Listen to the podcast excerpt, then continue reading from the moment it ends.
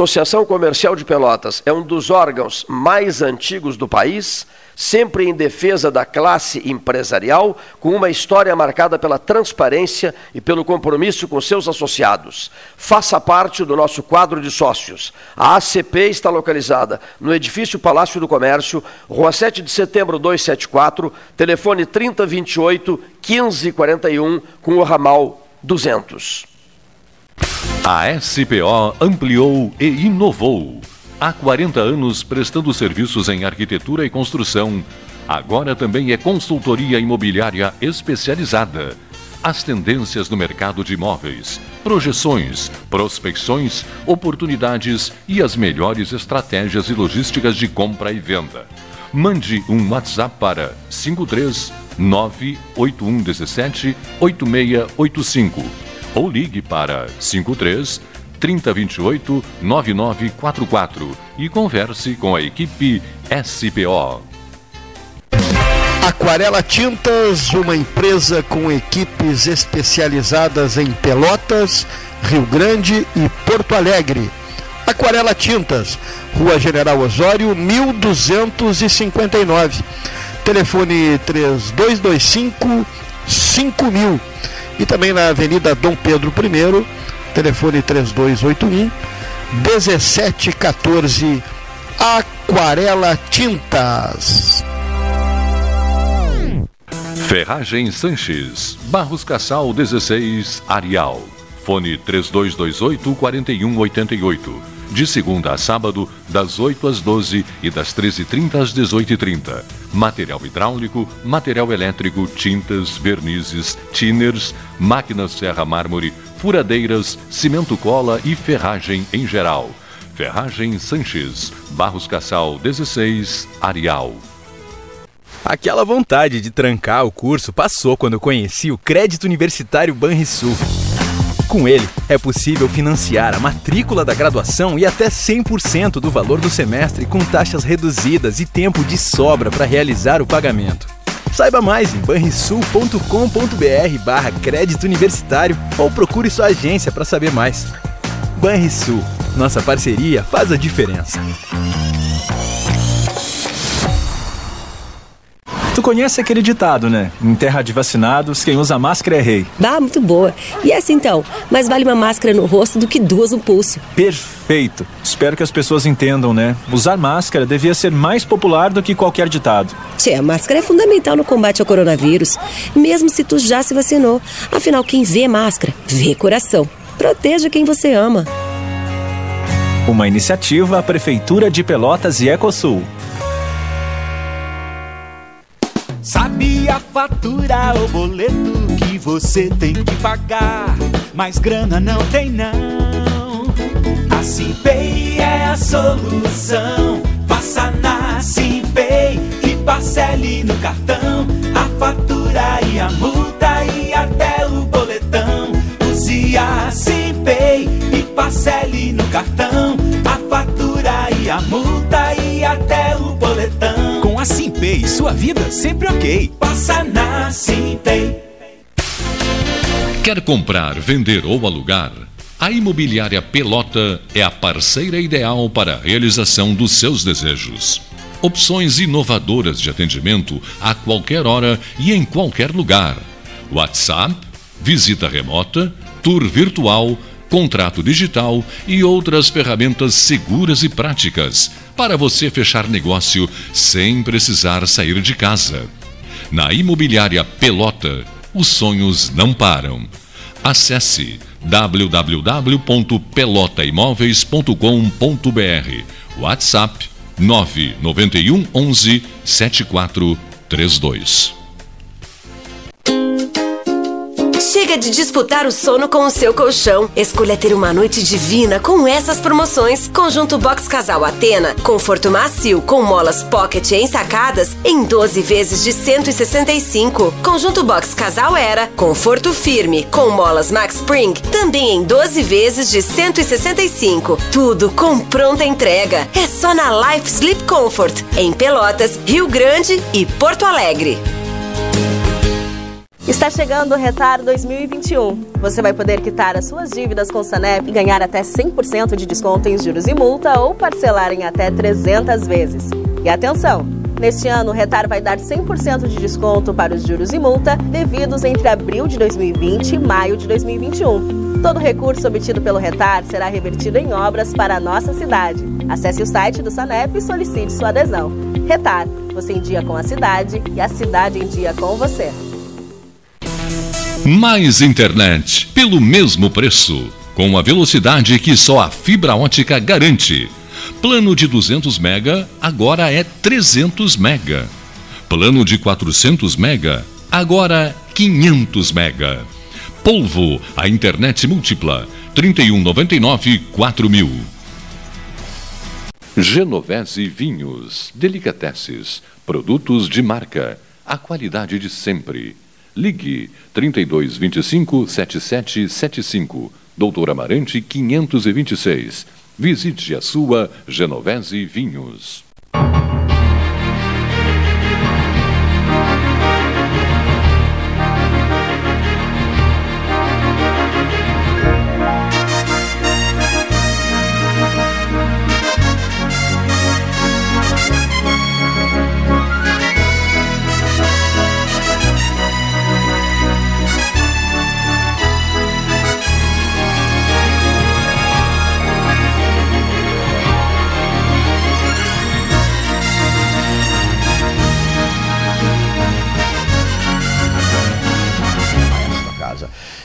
Temperatura desta casa e é de todas as casas, é de todos os endereços, interior dos automóveis, na praia. Não, 40 é muito. É. Paulo Gastão fez a conta ali no Café Aquários agora. Ele tomou um cafezinho e ela pulou de 36 para 37 graus. Depois ele tomou o cafezinho e ficou com 37, ficou a temperatura em 37. Aqui no Aquários. Aqui está 26. Aqui dentro 25 graças ao split. Apague-se esse split. Vamos é, enfrentar o calor. Não vive, não vive se queixando, não vive se queixando do inverno. Essa é a vingança. É, os, amigos inverno, né? os amigos do inverno. Vou, vou, me pronunciar em nome de Oscar José Magalhães. Pre, o nosso presidente, não o presidente, nossos amigos do inverno. Não vive se queixando do inverno, pois Tá aí o que vocês gostam. Desfrutem, deliciem-se, curtam. Imagina o trabalhador, nós, nós trabalhadores, eu não posso estar no Laranjal, nem no cassino, nem na, na beira de uma piscina, nem lá no, como é que chama, é, Barra, quarta sessão da Barra, comprando peixes de, de águas profundas, da turma do, do JN, é, Arlan, JN Pescados as maiores maravilhas em peixes de águas profundas da metade sul do Rio Grande, sabes disso? Sei disso. Sabes disso? Não posso fazer nada disso. Nós ontem oferecemos o nosso dia ao PSDB. Estamos chamando até de tucanos.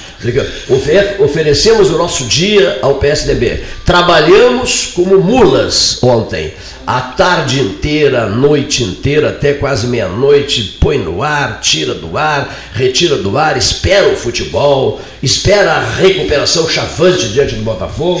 E aí o que, que acontece? O Botafogo se consagra campeão brasileiro da Série B. Aqui. Aqui, mais de uma centena de pessoas conhecidíssimas de todos nós estão comemorando até agora, a começar pelo Flávio Luiz Gaston. O Paulo Moreira, o Paulo de Souza e Silva Moreira, o Volney Castro, o Carlos Alberto Chiarelli, o Mateu Chiarelli e por aí vai. Olha aqui, ó. Torcendo, estavam furiosamente pelo Botafogo, são campeões brasileiros da Série B. No domingo escaldante, que teve também. Olha só, ficou boa essa frase, né? Que teve, deveria ser a coisa principal do dia. Mas olha a minha frase aqui, ó. Que teve, senhor Ramacés Hartwig, que teve também uma prévia do PSDB. A prévia começou. A prévia da prévia. Emperrou, as máquinas emperraram, as máquinas emperraram, nota oficial daqui, nota oficial dali, ataque daqui, ataque dali, e o, e o PSDB perdeu uma extraordinária oportunidade de se fortalecer nacionalmente ontem, dando uma lição política ao país, corretíssimo? Ocorreu rigorosamente o contrário ou seja, o partido se desgastou, eh, as agressões recíprocas não foram bem assimiladas, nem mesmo pelos tucanos, E o espetáculo foi muito triste ontem lá em Brasília, realmente muito triste para quem viu de fora e à distância. De fora não, né, seu Cleito? O senhor não estava transmitindo? Estava. O senhor não estava recebendo informações a todo momento? O seu Gastal não tinha três ou quatro fontes repassando informações é, de tudo que acontecia? Estava. Todos nós estávamos muitíssimo bem informados aqui e aqui permanecemos. Mas percebemos, afinal de contas, temos essa noção, mínima que seja, percebemos que as coisas não andavam bem, não começaram bem. A máquina emperrou, a máquina da URGS emperrou. Né? Foi daí que veio aquela, aquela análise interessante. Mas por que uma máquina da URGS? Por que não uma máquina do Paraná?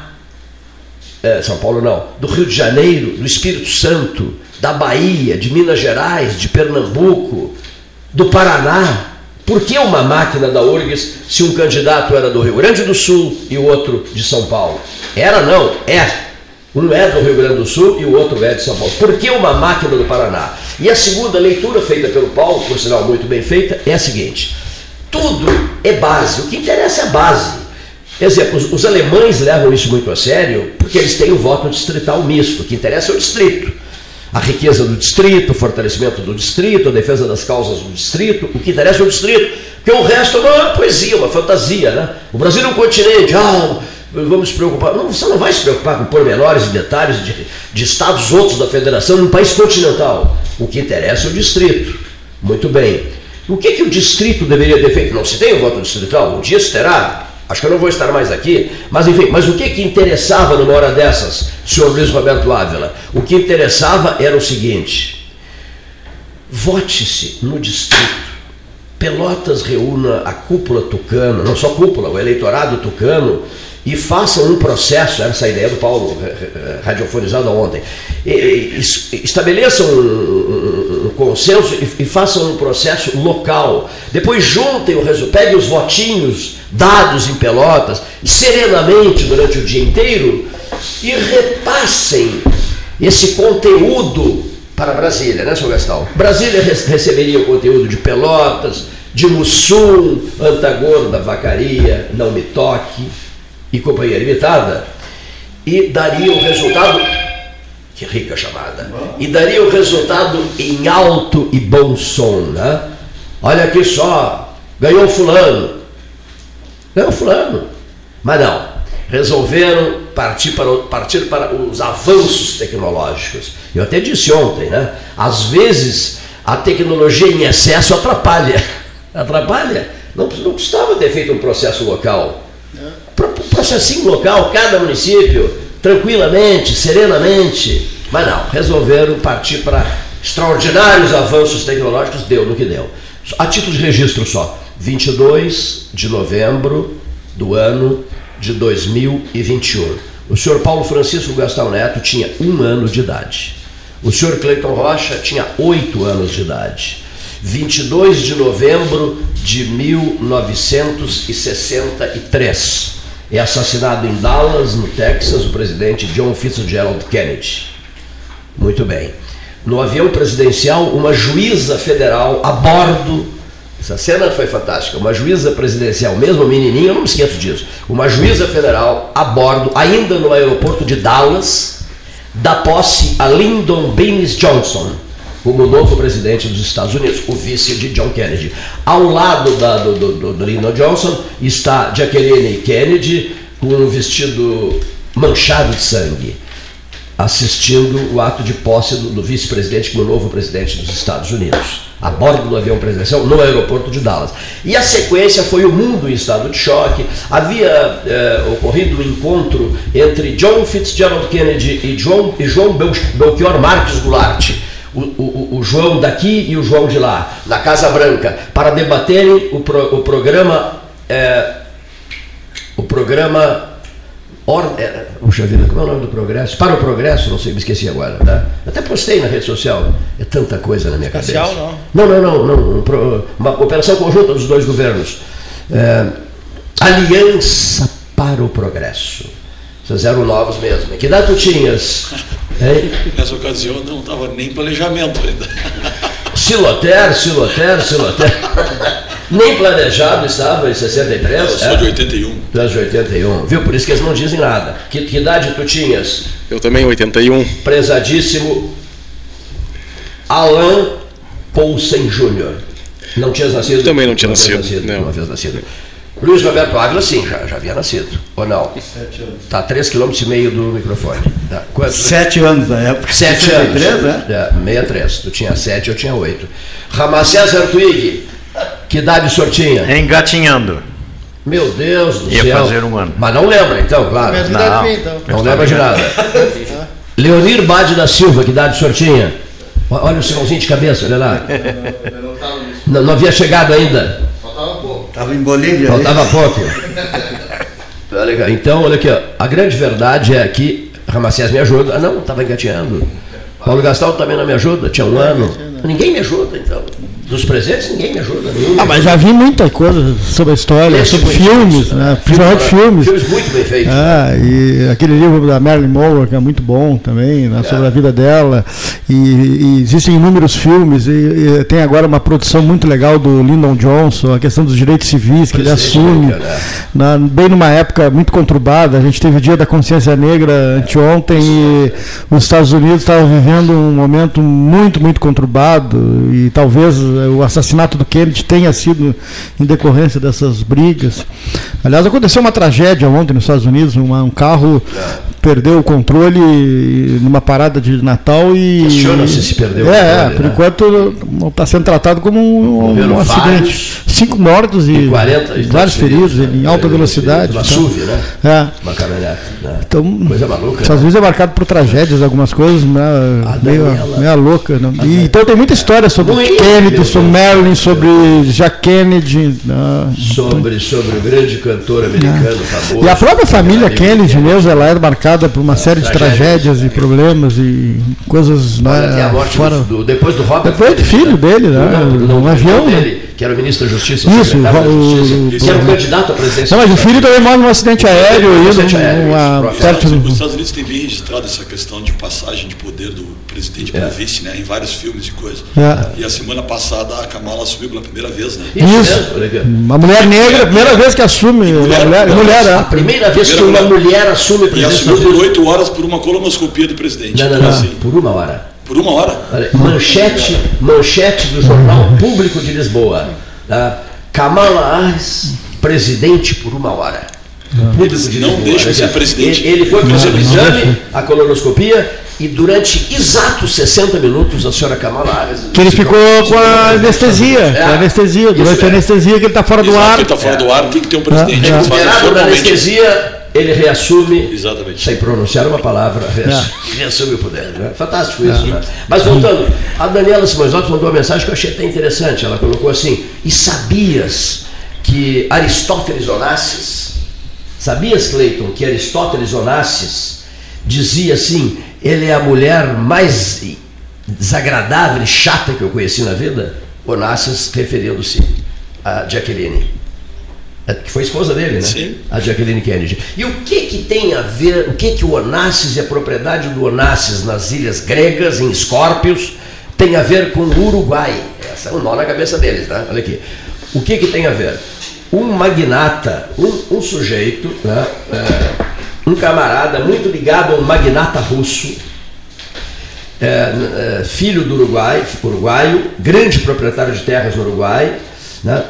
casado é, com uma, na verdade, perdão, perdão, perdão, casado, uruguaio, casado com a filha do magnata russo, o uruguaio, proprietário de terras, que quer ser presidente do Uruguai, eu tenho, eu tenho a reportagem toda, casado com a filha do magnata russo, a filha do poderoso magnata russo, viveu um momento de surpresa no aniversário da esposa, porque o magnata russo os convidou para um jantar em Moscou e disse assim: Filha, um presente para você. Estava a filha dele, a filha do magnata, e o marido dela, uruguaio de Montevidéu.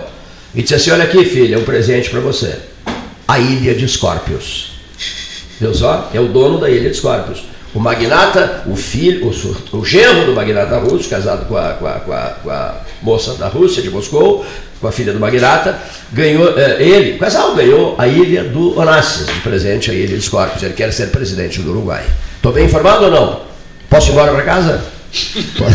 Não, Agora, uma perguntinha para cada um dos senhores. Temos muitos depoimentos hoje telefônicos também. Uma perguntinha inicial, já vamos entrar na questão energia. Senhor Fabrício, o senhor conhece Silotério Eribarren? Sim. De passagem. Maravilha. Olha aqui, a pergunta para os senhores é: o que que desse episódio tucano de ontem, o que que sobrou do ponto de vista da análise pessoal? O que que guarda consigo para não externar o senhor Luiz Roberto Ávila, o senhor Ramacés Hartwig, o senhor Fabrício Uribarren, o senhor Alain Seger Poulsen Júnior, tá certa a pronúncia, Seger? Seger. Seger. O senhor Alain Seger Poulsen Júnior. O que, que eles guardam consigo em relação ao que ocorreu ontem em Brasília, mas que não, não querem radiofonizar? Inclusive vão falar baixinho, para ninguém está ouvindo mesmo. Ninguém está ouvindo mesmo, não teria problema. Viu? Pode falar, ninguém está te ouvindo. Posso começar? Sim, ninguém está te ouvindo. Bom, eu. Não precisa ter medo de. Não, absolutamente e aqui opinião independente, né? E cada um tem a sua. E o debate é livre. Exatamente. Dizem, dizem. A primeira que é coisa, Cleiton, que eu me lembro, além de cumprimentar os, os membros da mesa, eu acho que eh, o, o PSDB em muitas coisas queria imitar a política em algumas coisas norte-americanas, que de onde vem esse costume de fazer essas prévias, não? Mas eles esqueceram duas coisas, no meu ponto de vista, muito básicas. A primeira delas, que os Estados Unidos praticamente só tem dois partidos, não?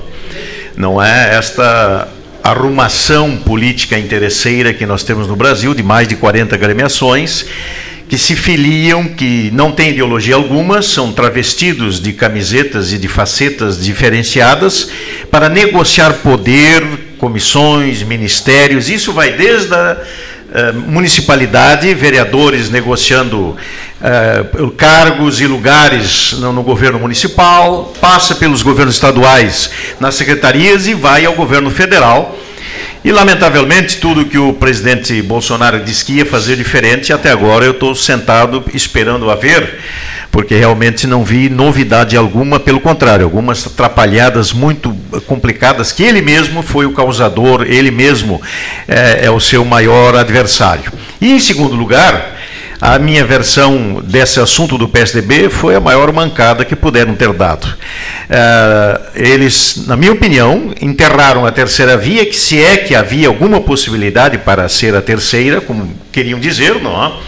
um partido de centro ou de centro-esquerda, como se diz o PSDB, mas enterraram de vez essa possibilidade pagaram um mico, como diz a gurizada, a juventude, né, um mico pavoroso. Né, agora estão colocando a culpa na imprensa, na mídia, né, como o Cleiton bem referiu aqui no início, no seu discurso também. Né, podia ter sido no voto, no papel, não teria dado nada disso. Então é uma desculpa esfarrapada para esse mico que, que o PSDB paga a nível nacional. E agora que não vai dar em nada, porque aí agora os governadores, né, que disputam os três ainda, né, é, cada um quer se desculpar de uma maneira, né, dois querem achar que o processo tem que ser domingo que vem, o nosso governador acha que tem que continuar, mas realmente a minha, na minha visão, é, a, o PSDB enterrou a terceira via e a sua possibilidade com Malicuia. Eu, eu vejo nisso uma, uma grande jogada. Uma grande jogada para que a, alguém ganhar tempo e alguém mexeu em alguma coisa para não dar tão não dar certo. A minha opinião, né? Como mero a, acompanhante de todo esse processo aí, né? E acho que continua, eu contrarei. Ainda acho que terá a terceira via através do PSDB, seja com Dória ou com Eduardo. Eu ainda Acho que sim. E como você disse, em todas as escalas existe um, um querer um pouquinho mais, uma secretaria, um ministério, e, e tudo se faz negociando. E negociando com o dinheiro do povo, com o dinheiro do imposto, com todo o nosso dinheiro. Eu todos acho que é por aí. Todos já opinaram? Não, né? Não. O, o, o, o Ramacés Hartwig opinou, é Rio Grande falando. Quando ele fala, é Rio Grande falando. É o berço, é um dos berços do futebol. Um dos lugares. O João Saldanha me disse assim: Cleito, que coisa impressionante a paixão do Rio Grandino por rádio. É uma coisa louca que o pessoal de Rio Grande adora o rádio, gosta de rádio. Está todo mundo com o radinho no ouvido. João Saldanha, nos anos 80 aqui. Tá? É, Luiz Roberto Ávila já deu seu depoimento a propósito do assunto Dória Leite, não, PS, leite assim, Dória. PSDB. Existe leite Dória? Não, não existe leite Dória. Não. Leite, leite para tomar um cafezinho? Leite não, Dória, não existe o que é. Depois vou apresentar o convidado aqui, o pessoal vai gostar. Uma ba... Alô, botafoguenses de Pelotas, por favor. São centenas. É, Alain Seger Poulsen Júnior e Fabrício Iribarren. Os senhores, o que acharam de ontem? Muito dos bem. acontecimentos de ontem em Brasília, a ilha da fantasia. Meu amigo Cleito, obrigado mais uma vez o convite aí. Cumprimento os amigos da mesa. É, eu, eu não tenho uma opinião formada no sentido de que se tem ou não a continuidade à candidatura do PSDB, até porque eu acho que vai ter. Mas eu acho que sim, sai enfraquecido. A dita terceira via sai enfraquecida, ainda que ela exista. Né? Ainda que ela venha, ela sai enfraquecida, porque primeiramente ela vai ter que tentar se recuperar internamente no partido. Né? Gerar algum ponto de, uh, de comunhão no partido, que não vai ser simples, visto que se levou, queira ou não, pouco, ainda que pouco, para um para um estado mais belicoso a, a relação interna dos, dos pré-candidatos. Né? Então, acho que a partir do episódio de ontem, a terceira via sai enfraquecida, sem julgamento de mérito se é bom ou ruim. Mas que ela sai enfraquecida, sai, não tem a menor dúvida. É isso, meu amigo Cleiton. Cleiton, uh, obrigado então, prazer estar aqui presente com vocês. É um ponto também que eu acho que, que, eu, que eu percebi nesse momento do PSDB foi que ele entrou em evidência com a questão das prévias. Né? É um partido que teve um, um, resultado muito ruim nas últimas eleições e no momento que ele trouxe as prévias entre Dória e, e Leite, aí ele voltou para a mídia, voltou para o mar, teve uma questão de marketing bem forte aí que trouxe, ressuscitou né, o PSDB do ponto de vista um, de poder perceber ele melhor. Mas concordo também com todos, foi um processo que enfraqueceu muito o partido. Eu acho que a questão tecnológica ela poderia ter sido superada mais fácil se a questão ideológica entre os dois candidatos tivesse sido mais natural durante os processos de, de prévias. Então, essa foi minha avaliação inicial sobre o processo. É, a política, os amadores não podem estar, né? A política foi está sendo feita para profissional. E eles estão se mostrando. Concordo com o enfraquecimento do duelo, mas nunca se sabe as coligações, né? O que, que pretende. Sabemos bem que o Eduardo ele tem um preparo para isso aí, né? Se ele passar na, na, nas prévias, ele vai vender caro a derrota. Pode ter certeza mas ele já conseguiu. Ele, eh, ou então até ele, ele mesmo criar algo novo para ele. A gente nem sabe o que, que passa na cabeça deles, né? É, é, reverendo. Pois olha, para mim esse já é um assunto batido e passado. Né? Eu volto a, a, a dizer que eu acho que essa terceira via foi soterrada, com certeza, quer dizer, na minha opinião, lógico, evidente, reforçando isso. Não? E, mas, por outro lado, se a gente abrir um pouco esse horizonte, o Moro está tentando levantar voo, também não está conseguindo. E apesar dele ter estar aprendendo agora a dicção em um programa político que ele não era, ele era da área jurídica, ele falava pelos autos né, do processo, pela resposta judiciária. Agora ele está tendo curso até de oratória, de conversatória, para aprender a falar e se apresentar para o povo. E em segundo, além do, do Bolsonaro, do, do, do do Moro, o próprio Bolsonaro, que ainda não decidiu em que é, caravana partidária vai embarcar. É? Ainda estão disputando alguns detalhes. E parece que aquela que ele mais vai, uh, uma tendência maior do Bolsonaro embarcar é onde ele pode nomear desde vereador até uh, Jesus Cristo para capelão do céu. Né? Então, realmente é um totalitarismo de todos os partidos, que aliás é novidade, não. Se a gente pensa na história dos partidos políticos brasileiros, cada um deles, o DN, PFL, PSDB, Arena, MDB, né? desde aquele tempo antigo, não, cada um deles tinha seus cacifões aí, e os caciques é que, não, né, os senhores feudais é que distinguiam quem é que concorria onde, quem é que ia para onde. Então, uh, essa iniciativa iniciativa, do, como o Alan disse, do, do, do PSDB de ter essas prévias, eu acho elogiável, é um, um momento democrático intrapartidário. Mas o desastre foi extra, né? Quer dizer, eles não conseguiram chegar no, no objetivo, né? De fazer uma sondagem. Como dizia alguns, os três candidatos, né? Do PSDB, que independente da decisão, né, o PSDB sairia unido, fortalecido, né? Então, realmente, a mídia parece que atrapalhou nisso aí, pelo menos é o que eles dizem. Algum comentário mais dos senhores para nós mudarmos de assunto depois? Algum comentário mais em relação ao episódio? Paulo Gastão Neto, o senhor quer fazer um comentário? Dos homens que participou da transmissão toda ontem. O grupo, o grupo veio para cá, ficou a tarde inteira aqui, até altas horas da noite. Avaliando, entrevistando, etc, etc, etc. Mas eu quero só dizer uma coisa para início. uma informação nova e sim. Vamos aguardar uma informação que deverá ocorrer a partir das 14 horas. Né? A temperatura nesse momento, 36. 36.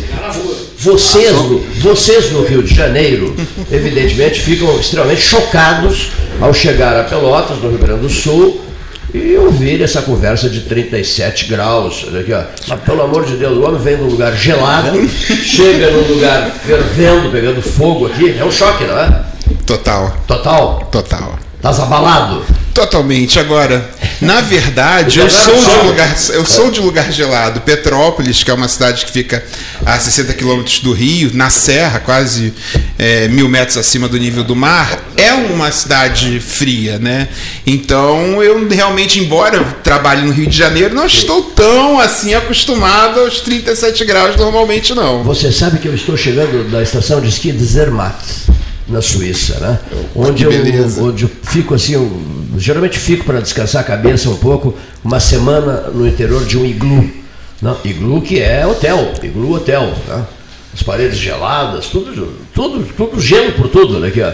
E tem, realmente senti, cheguei aqui, eu não sou daqui também, cheguei aqui hoje, e fiquei impressionadíssimo, abaladíssimo com essas temperaturas aqui. Mas que, que lugar quente esse, credo, rapaz. Olha aqui, para quem não sabe, nós estamos nos conhecendo, nos conhecemos há pouco. O Bernardo Sandro, do Botafogo. Santoro, seu Cleiton. Que isso, Santoro. seu Cleiton? Não sabe nem ler num dia quente? O, Bern... o Bernardo Santoro, olha aqui só, é um homem ligado ao Botafogo, presidente estadual do PSC, Partido Social Cristão, membro do Diretório Nacional de Cientistas Políticos, é advogado, é botafoguense até embaixo d'água está em êxtase, comovido, tocado, sensibilizado e ficará mais sensibilizado ainda quando ouvir de mim o seguinte. Eu ontem postei nas redes sociais, vou passar a relação de nomes, vou te passar essa relação de nomes. Eu postei nas redes sociais mais de 40 mil pessoais meus, botafoguenses furiosos, que estão comemorando até agora. Um está na sala de recuperação do pronto-socorro municipal por, como é que se chama? Eu não sei o que, alcoólico, coma alcoólico. por coma, em coma alcoólico, olha aqui. Ó. Que coisa, rapaz. Pois foi em Pelotas, num lugar frequentado muito, muitíssimo por um sujeito que ele não vive mais entre nós, mas ele continua vivendo no meu coração, que se chama João Saldanha não saía daqui, vinha aqui toda hora, tive a oportunidade de oferecer momentos maravilhosos ao João, que recebeu homenagens extraordinárias aqui em Pelotas, fez 400 conferências e me disse, poxa Cleiton, eu vim para cá, te pedi isso, para descansar, ele já estava doente, só tomava água mineral, vim para cá para descansar, Cleiton, eu nunca trabalhei tanto na minha vida. É a conferência, era a gente no, chegando, querendo entrevista, nunca parei. E vivia no 13 Horas, encontrou-se com o Silval Guazelli no 13 Horas, lá do Lavoura 302, ficaram uma tarde inteira conversando. Mas que coisa maluca! Eu chego ao Rio Grande do Sul e encontro meu amigo Guazelli no escritório de debate, uma sala de debates, tudo isso, tudo isso os surpreendeu uma barbaridade. Dito isso, Bernardo Santoro conosco. Seja bem-vindo. Muito obrigado, uma boa tarde para todos os nossos ouvintes. Minha voz não sei como é que está aí, né? Porque ontem eu efetivamente fui ao estádio para ver o, a vitória do nosso Botafogo. É, atualmente sou conselheiro deliberativo do clube, é, sou ex-vice-presidente de finanças do Botafogo. Consegui, na minha gestão, ao longo de dois anos, reduzir a dívida do clube em 120 milhões de reais. Infelizmente, não foi suficiente. Estamos aí com uma dívida de quase um bilhão de reais. Mas Botafogo costuma dizer que ele é maior que o próprio fim. E aí, por conta disso, sei lá como, continuamos a sobreviver, continuamos a vencer. E é, tendo a oportunidade de estar aqui em Pelotas pela primeira vez, terra do meu pai, terra dos meus avós.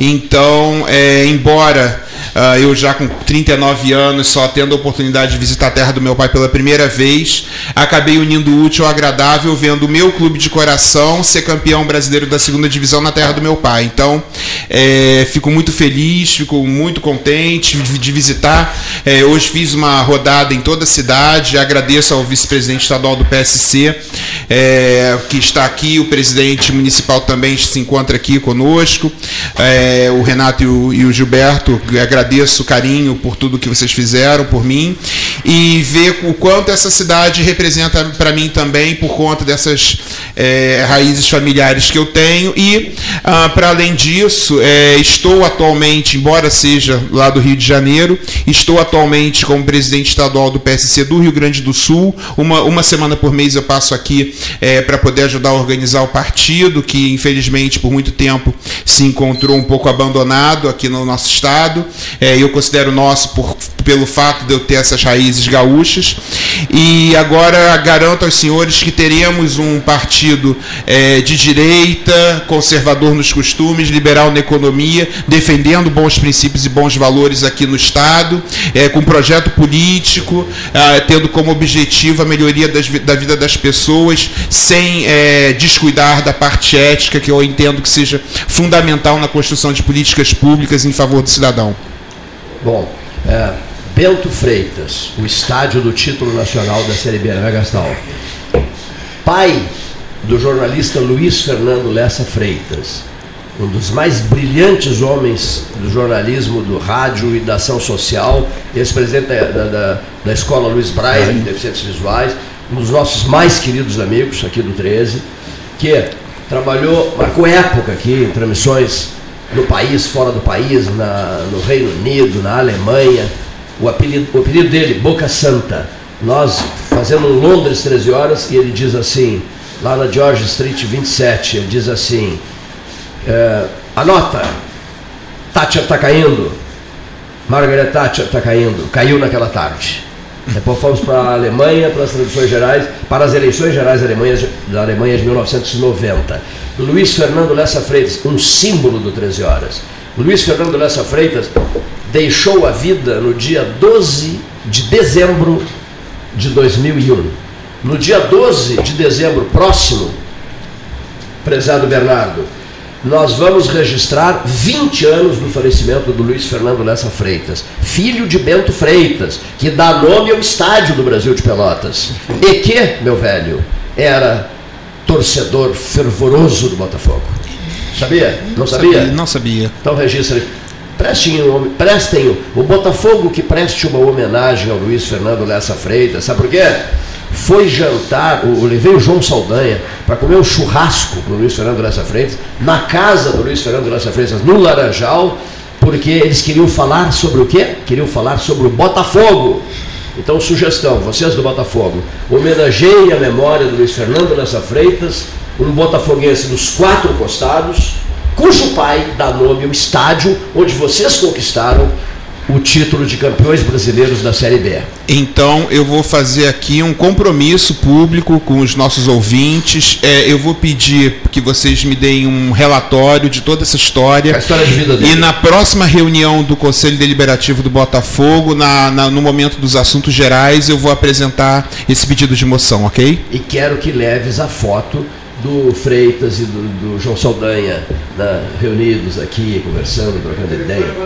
É, o Paulo Gastal disse assim, como eu, o, o, organizado da casa é aquele senhor ali, viu o que ele disse? Fique, fique tranquilo que eu mando tudo pelo WhatsApp, reúna essa documentação toda. Perfeito. Agora, não espere que o Cleiton faça isso.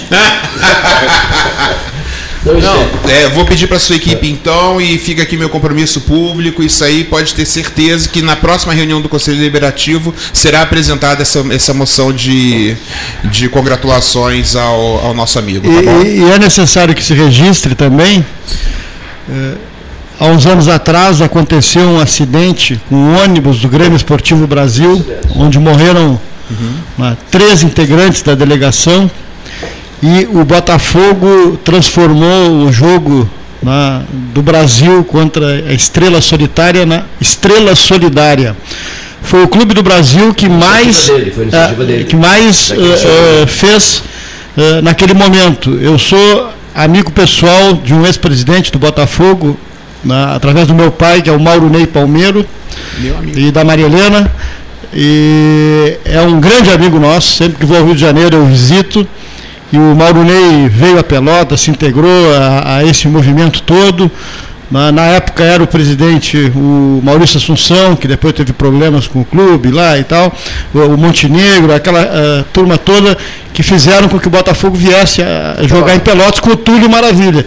E todo o recurso arrecadado naquele jogo, com 7 mil pessoas, foi né, para o Brasil começar, recomeçar a temporada daquele ano. Porque ficou fragilizado demais. E, e a ideia do Paulo foi a estrela, a estrela solidária. A ideia foi dele. E, ele, e o pessoal do Botafogo adorou a ideia, executou, o Marte lá do Botafogo adorou a ideia do Paulo Gastão Neto, isso foi executado aqui com enorme sucesso, e juntando as pontas, o que o Gastão acabou de dizer, a estrela solidária, o Botafogo aqui ajudando o Brasil de Pelotas, o filho do, do, do, do fundador do estádio né? O jornalista nosso aqui, Luiz Fernando Lessa Freitas, 20 anos da morte dele no próximo dia 12 de dezembro, lembrando que foi no estádio criado por Bento Freitas que o Botafogo do Filho, Luiz Fernando Lessa Freitas, conquistou o título nacional da Série B. Que bacana isso, né?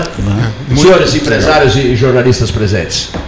Muito legal. É, o Mauro Ney é um amigo querido, inclusive na chapa de 2014, quando nós vencemos a eleição, quando eu virei o vice-presidente de finanças do clube.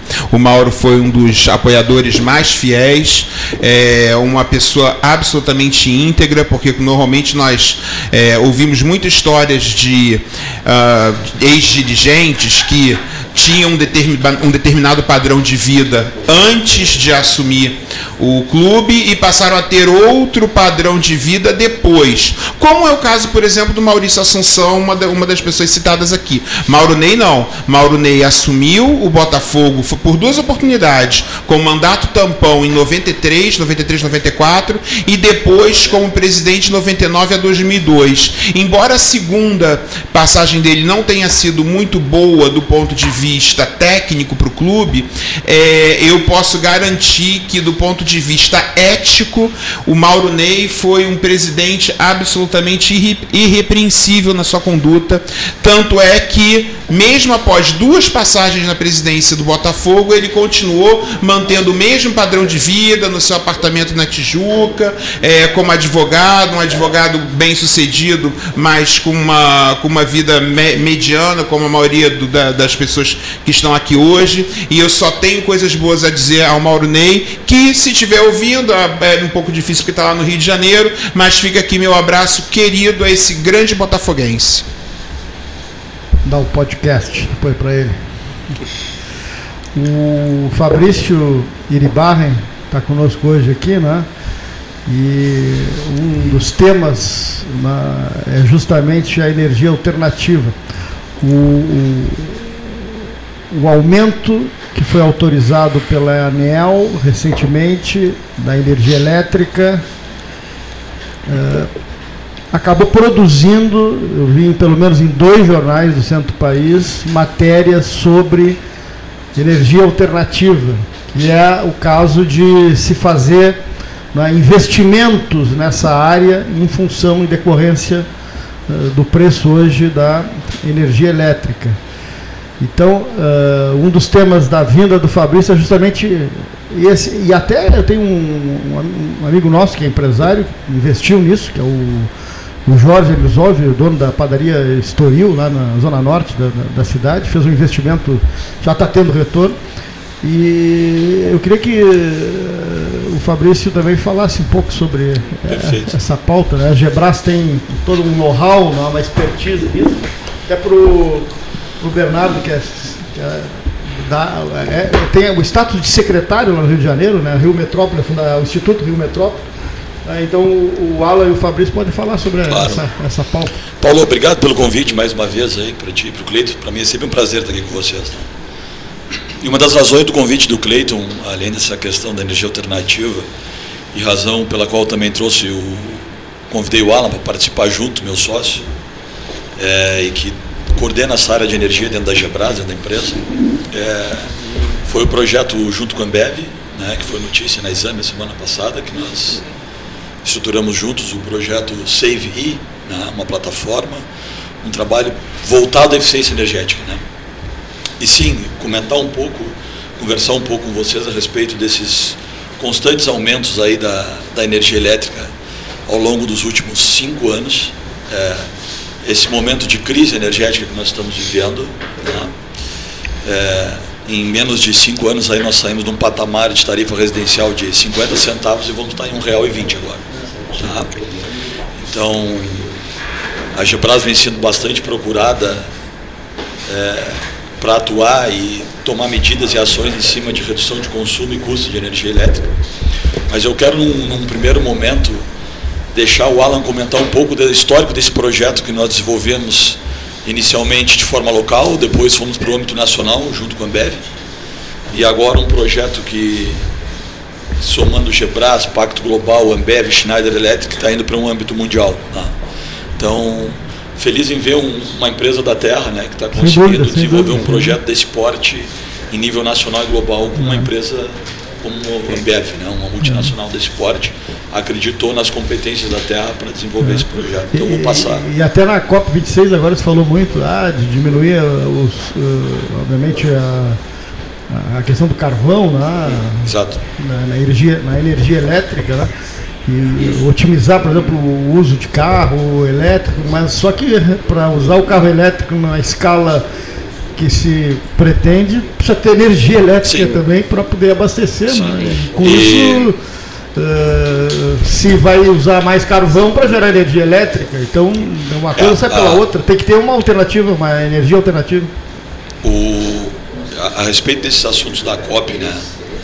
E como o Hartwig disse agora há pouco, tudo é, em diferente política, tudo é interesse em nível global.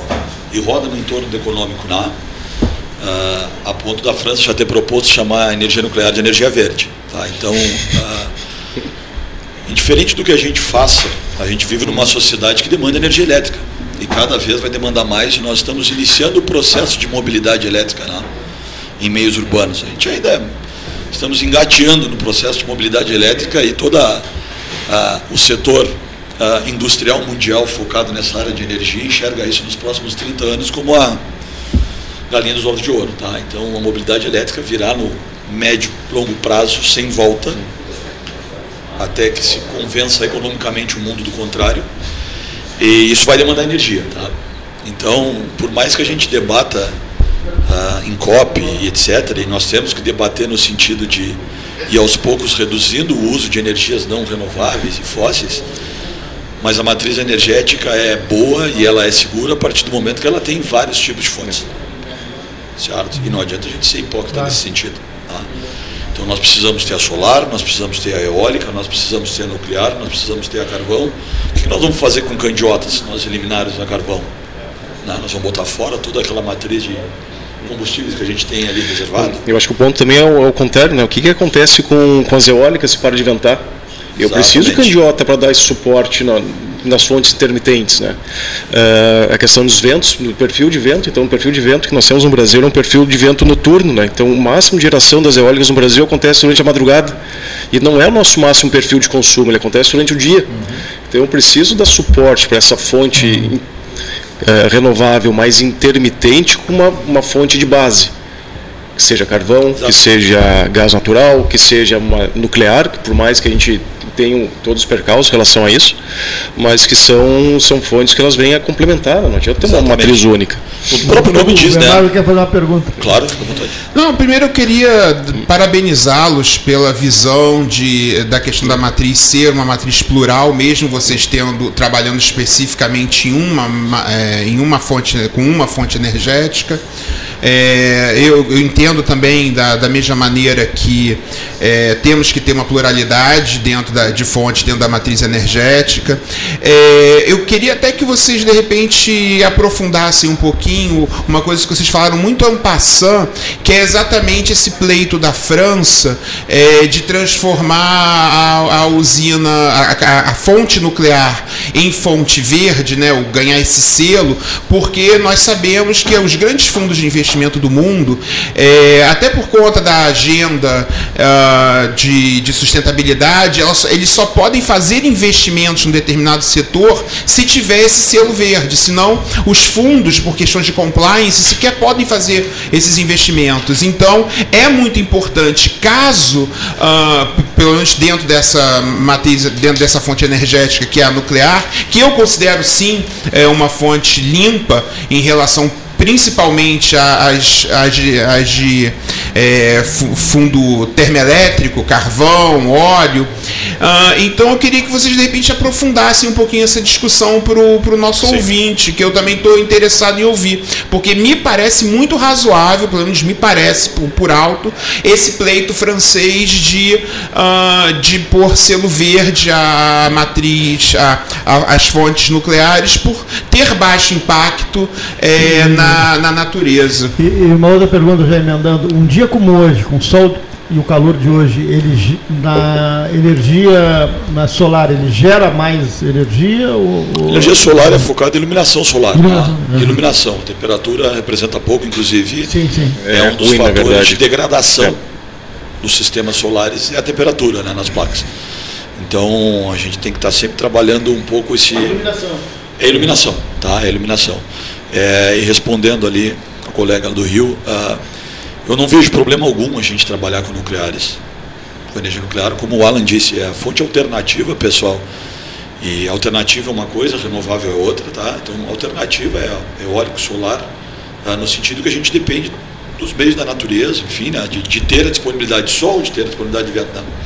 Mas o Brasil é um país, é, um, dos, um dos principais aí na área de renováveis, tá? 65% da nossa matriz é hidráulica, né, que tem ciclo renovável por si só.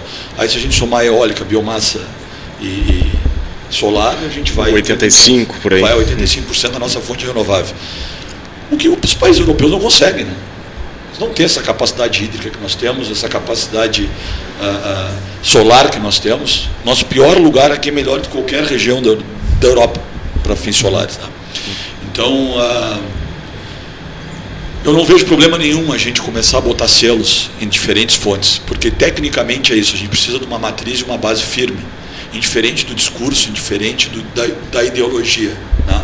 As pessoas não abrem mão do uso da energia em prol de uma ideologia. Então a gente precisa ter isso muito claro. Né?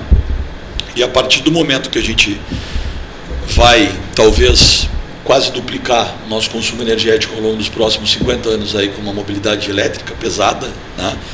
Uh, hoje a gente tem no consumo da nossa matriz, nosso primeiro consumo é industrial e depois é mobilidade já, né? então metrôs, etc., consumo pesado. É, eu acho que a gente tinha que polir um pouco essa ideologia, né? no sentido de agora a gente bota um selo verde no nuclear para que a gente possa investir com fundos nisso. Ponto nuclear é uma fonte de base suficiente e isso eficiente. Né? E barata. E barata. Esse Barato. é um ponto que o pessoal esquece, porque a gente, a pega, né? a gente pega muito na questão ambiental da nuclear, né, que é isso que acaba nos chamando a atenção, mas quando o custo energético ela é extremamente barata. Né? É, o que, que é caro nela é o que a gente faz com os que as usinas fazem com os resíduos dela, isso se transforma ela numa energia cara, mas ela do ponto de vista de geração de quilowatt-hora é raso de barato. Mas vamos lá, nós temos que trabalhar esse debate muito rápido, tá? porque nós é. estamos vivendo uma crise sistemática energética que vem ampliando valores de tarifas. Por quê? Porque nós temos essas barreiras ideológicas em aprovar grandes projetos ou em entrar em determinados debates. Então, por muito tempo, a gente trancou, por exemplo, a ampliação de térmicas, de hidrelétricas, etc. Belo Monte foi operado depois de quantos anos Sim. com batalhas indígenas, com batalhas ambientais, etc. E hoje é a principal base da nossa matriz, junto com Itaipu, Belo Monte. Uhum. Então, assim, quando a gente ficar preso nesse debate, é, é, é, a gente vai ter problemas de crise energética ao longo do ano e a crise energética se converte imediatamente em preço tarifário, nós estamos a R$ 1,20 aí. Então, o principal é a necessidade, né? Bom, nós primeiro devemos resolver a, o atendimento. O atendimento, né? Essa... E, e, e aí é uma, são as leis econômicas. Quanto mais oferta nós tivermos, menor o custo. Que a falta é a pior. A, a falta é o pior. É o pior é o cenário. Pior cenário né? Bom, a falta energética reduz PIB, Isso. aumenta a inflação, E fora a questão tarifária. Economia, desemprego, e a, Ah. aí a, O único fator positivo do aumento tarifário é o aspecto tributário, né? Cresce junto. No aspecto de tarifa de energia, que é, e tarifa de energia é tão bom É, é até curioso, é até curioso as empresas, é, sempre comentei isso aqui no programa, porque toda empresa quer vender o seu produto, né? Ela, ela quer vender, quer faturar, quer aumentar o faturamento. As empresas de energia elétrica são ao contrário, elas pedem para o consumidor, por favor, economize, não consumam, não consumam que eu não. E criam modalidades. E aí o que acontece? Baixa o faturamento. Criam modalidades tarifárias coisa para meio isso. para criar algumas barreiras.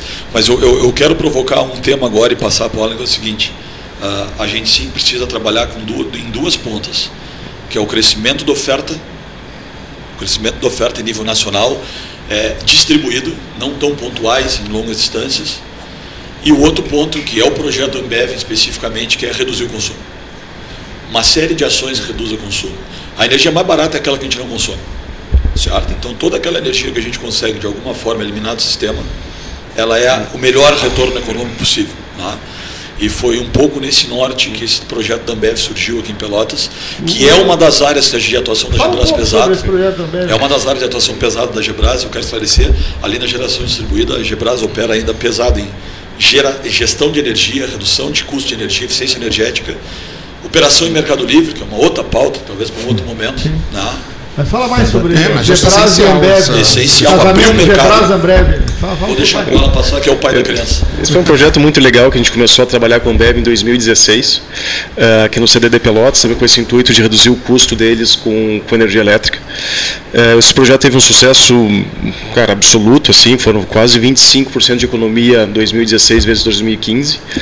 Eh, e aí chamou muita atenção da, da gestão nacional do, da Ambev, Daí a gente foi contratado então para fazer o projeto nacionalmente. Então a gente atende Ambev literalmente Pelotas a Manaus. Então a gente aí eu passei com o time, a gente passou quase um ano viajando, conhecendo todas as unidades, implementando esse projeto de gestão de energia.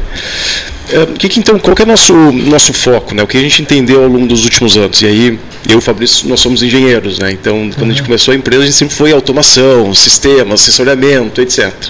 Tinha passaram 15 anos de história e o que a gente percebeu não importava o tamanho da empresa, se era um Ambev ou se era um produtor rural. Não importava se era uma empresa aqui de Pelotas ou de Manaus. Matheus, que está na outra sala, está se formando em engenharia elétrica. Ouve aí, Matheusinho.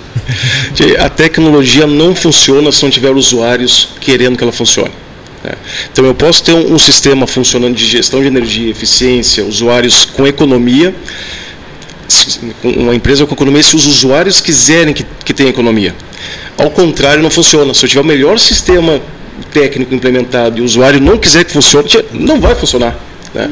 Então, a gente, quando a gente começou a perceber isso, eu acho que a Ambev foi o ponto de, que a gente virou a chave, a gente começou a trabalhar eficiência e gestão de energia para as pessoas. Então, a gente, a, gente trabalha, a gente trabalha diversas formas de como incentivar eles a reduzir o consumo tá? Ah, e se apropriar dessa economia, tanto de sustentabilidade como de forma financeira.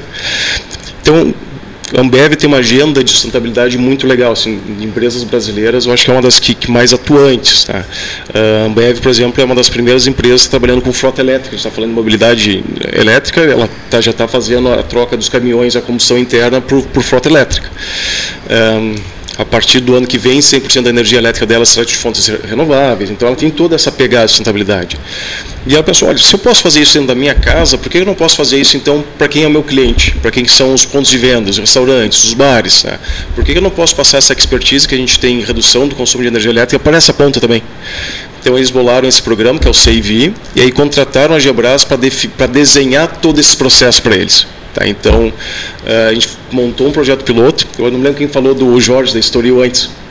O Jorge da Estoril foi um dos, uma das empresas piloto aqui de Pelotas, então a gente fez esse exame com ele dois meses, atuando com ele, vendo quais eram as oportunidades.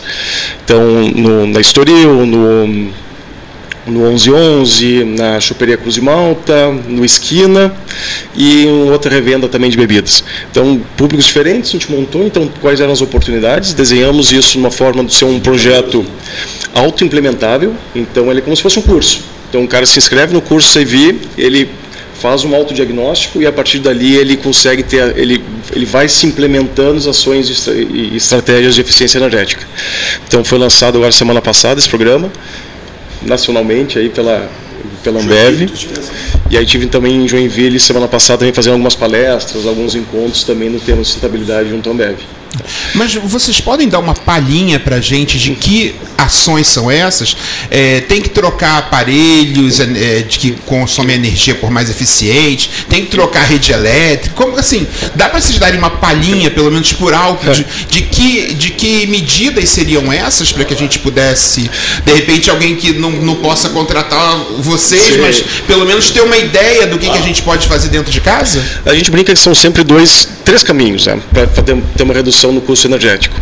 O primeiro é como comprar energia mais barato. Tá, então, fazendo revisões tarifárias. O segundo são essa parte de processo, como eu economizo energia dentro de casa. E o terceiro, finalmente, equipamentos. Trocar um equipamento menos eficiente por um mais eficiente. Nós, particularmente, a gente gosta muito das duas primeiras, que as duas primeiras não têm investimento. Uhum. eu aprender a consumir energia elétrica dentro de casa é de graça. Então eu saí aqui da sala, desligar a luz, hoje a gente está fazendo essa reunião aqui, esse podcast hoje com as lâmpadas desligadas e janela aberta, é zero custo, gente. Eu não preciso investir nisso. Né? É, então a gente, a gente tem um, um, uma força muito forte nisso. Então a gente, o que, que o consumidor tem que fazer? Ele tem que olhar para dentro de casa dele. É, o primeiro ponto que a gente fala é, o, é a estratégia do clube da luta. Tá? Grande filme. É grande filme. No Clube da Luta, olha, é uma briga de cada vez, gente. Não é sair que nem um louco batendo em todo mundo pega, escolhe uma coisa, resolve aquela coisa. Tá? Porque não adianta, imagina, eu sou dono de um bar, eu estou vendendo cerveja, estou cuidando do lanche, estou cuidando do funcionário, fazendo um monte de coisa, ainda tem que me preocupar com um monte de estratégia de eficiência energética. Não, cuida de uma coisa: abastecimento de geladeira, é, não abrir e fechar a geladeira o tempo inteiro. Então, tu vai, uma das estratégias é define um, uma sequência de geladeiras. Tá? Então, até eu esvaziar a geladeira 1, eu não fico abrindo e fechando a geladeira 2, 3 e 4, por exemplo. Não vou tendo perda térmica nas demais geladeiras. Olha que interessante, ouvinte. Limpei a primeira geladeira, vou para a segunda. É. É, verificar a quantidade de geladeiras que ele precisa, dado o, o, consumo dele. Então a gente pegou bares aí que tinham mais de 30 geladeiras dentro do estabelecimento. 30. Conta altíssima. Altíssima. Aí mesmo vazias, Fabrício? Vazias. Ou gelando é. copo, meia dúzia de copo ali, uma geladeira vazia. Mas ligada, né? Ligada. Então tinha. Olha aqui. E ah, ventiladores, um número excessivo de ventiladores também dá um gasto danado? Ventilador nem tanto quanto o ar-condicionado. O ar-condicionado ar é mais pesado. Isso. O ar-condicionado é muito complicado, né? É complicado. Não, por favor, não 36 graus. Hoje não tem eficiência energética ninguém, aqui. Mas ninguém resiste. Nós estamos, nós estamos com o split ligado agora. Tomando chá quente, sul-africano. É para relembrar o inverno, nosso amigo carioca. Podia ser um vinho sul-africano, que são maravilhosos. Genovese tem, Genovese do Alessandro Leme, verdadeiras maravilhas de vinhos argentinos, sul-africanos, etc, etc, franceses, italianos, espanhóis, que são maravilhosos. Enfim, mas nós estamos aqui a 37 graus, com o split ligado e tomando chá quente sul-africano. Que maravilha. Bom, mas só mais uma curiosidade é. em relação a esse consumo. É, luzes da rua, N luzes acesas na rua. Problemático também? É super problemático, porque, super problemático. porque esse é outro ponto de é, quantificar as cargas, né, saber a potência. Então, uma lâmpada dentro de casa custa, tem 9 watts, 10 watts. Essas lâmpadas externas são 400 watts. Ela tem uma potência individual muito maior. E uma dentro de casa tu usa 3 horas, 4 horas. Chega em casa às 7 da noite, até tu ir dormir 11 horas, fica um pouco tempo ligado. Lâmpadas externas ficam ligadas por muito tempo. Vai acender às 19 horas, vai apagar às 6 da manhã, numa potência muito alta. Então, dentro de um processo de retrofit, como tinha comentado, assim, de trocas, ali é um lugar, o primeiro lugar para se olhar. Tá, essas lâmpadas externas, normalmente de vapor metálico, são as mais Uma potentes. Que veio do ouvinte da Associação Amigos do Inverno são, são muito nossos amigos, né? eu, sou, eu sou da diretoria da associação. É, o, o, aquecimento da casa no inverno, da, caríssimo também, né? É. O gasto de energia, né? O aquecimento. A partir do ar-condicionado? Não. Ou do piso elétrico. Piso elétrico, calefatores. É. Um horror, né? É um horror. O processo de conversão de energia Mas... elétrica em calor é um processo caro. É. É um processo caro. Energia elétrica de um chuveiro é um processo caro. Energia elétrica de um ferro de passar-roupa é um processo caro. O senhor sabia que o professor Oscar José Magalhães está em altas negociações com a Antártida? Do continente gelado, para estabelecer, criar uma colônia de férias para os membros da Associação Amigos do Inverno. Não, mesmo, mesmo, Roberto, são mais de 8 mil pessoas que não suportam dias como o de hoje. E Só vão, mais uma, então, aí, vão, tu também não pode. Tem horror de Coloca mais dois na, na, na lista. Então iremos todos para a colônia de férias Na Antártida, aqui, é, inclusive com iglus, né, para nos recuperar. E a turma essa só voltará no mês de junho. Quando melhorar o- a situação aqui na região. Diz Roberto, retorno só em junho. Só em junho. E, e- e va- vamos esvaziar essa cidade. Mas assim, para fazer um fechamento, uma conclusão aqui, a pergunta de dicas, né? É, parte desse processo particular de entender que sim, a energia está se tornando um processo caro. Está se tornando uma, um ponto de custo, está saindo nosso amigo contador, um centro de custo caro. Tá? Tanto no- na residência como no nível empresarial. Então, parte primeiro da busca da solução. Tá? A partir disso, tu começa a validar históricos, indicadores. Não o custo, históricos, porque o custo naturalmente aumenta agora, com tarifa de 15% a mais, sem mexer o consumo da casa. Mas o meu consumo está aumentando, por que está aumentando? Tá? E isso, na grande maioria das vezes, não é só equipamentos, que nem Não eu é. disse, é processo. A gente ah, monitora setores supermercadistas, tá? E a gente faz essa monitoração online 24 horas. Então vocês realmente agem mais nos processos do que nos equipamentos. Primeiro, tarifação, processo e depois retrofit equipamento. tá? É, a gente brinca que não adianta eu ter hum, o melhor ar-condicionado do mundo se a ele janela aberta. errado, janela Se- aberta. Se a janela está aberta. eu posso ter um inverter, adianta maravilha, nada, não adianta nada. É muito mais comum pegar problemas. É muito comum pegar problema de processo, pessoal. A gente, dentro de um- uma das áreas de atuação, que é a gestão de energia, a gente faz telemetria e monitoração remota das unidades. E no setor supermercadista, e a gente bota a mão na massa, né? A gente bota a mão na massa mesmo. Então a gente vê um desvio noturno, a gente vai e passa a madrugada no lugar. né? E já passamos uma noite aqui num amigo nosso no cassino, supermercadista, e os freezers ficaram abertos, as equipes deixaram abertos os freezers, as tampas dos freezers de correr. né? Então o, comprador vai lá, ele abre, vai pegar uma pizza congelada, vai pegar que, Deixa deixa aberto. E não E tem ninguém para passar retornando, fechando no meio do verão. Vocês imaginem que aquela geladeira não desliga a noite inteira, né, como deveria. Então é muito mais o processo, o uso da energia do que propriamente o, o retrofit.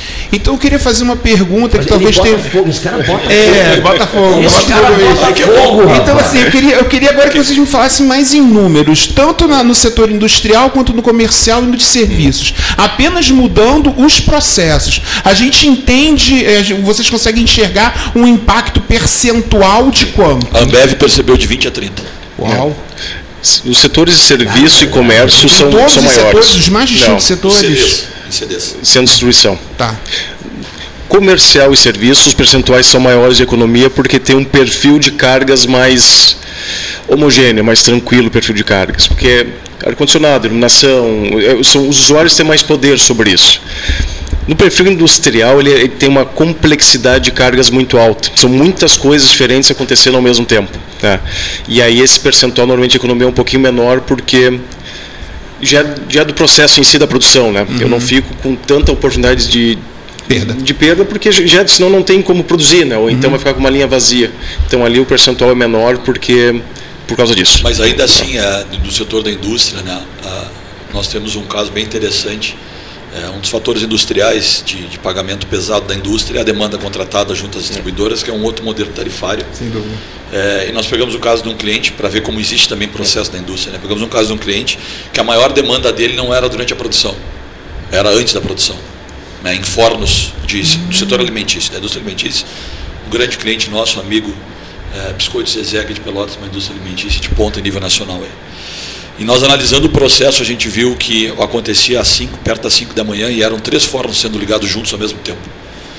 E só com o processo, só com uma gestão de processo, a gente conseguiu descasar o ligamento dos fornos em 5 minutos, certo? Não ligar ao mesmo tempo. Isso teve uma redução de mais de 20% na demanda contratada.